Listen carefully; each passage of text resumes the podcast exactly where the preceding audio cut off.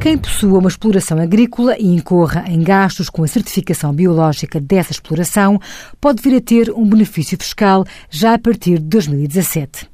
A Lei do Orçamento do Estado para 2017 criou um novo artigo no Estatuto dos Benefícios Fiscais que permite que o gasto incorrido com essa certificação biológica seja majorado em 40% na determinação do lucro tributável em IRC ou em IRS, consoante o caso aplicável.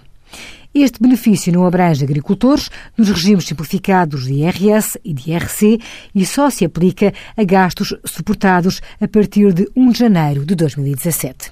Envie as suas dúvidas para conselhofiscal.tsf.occ.pt.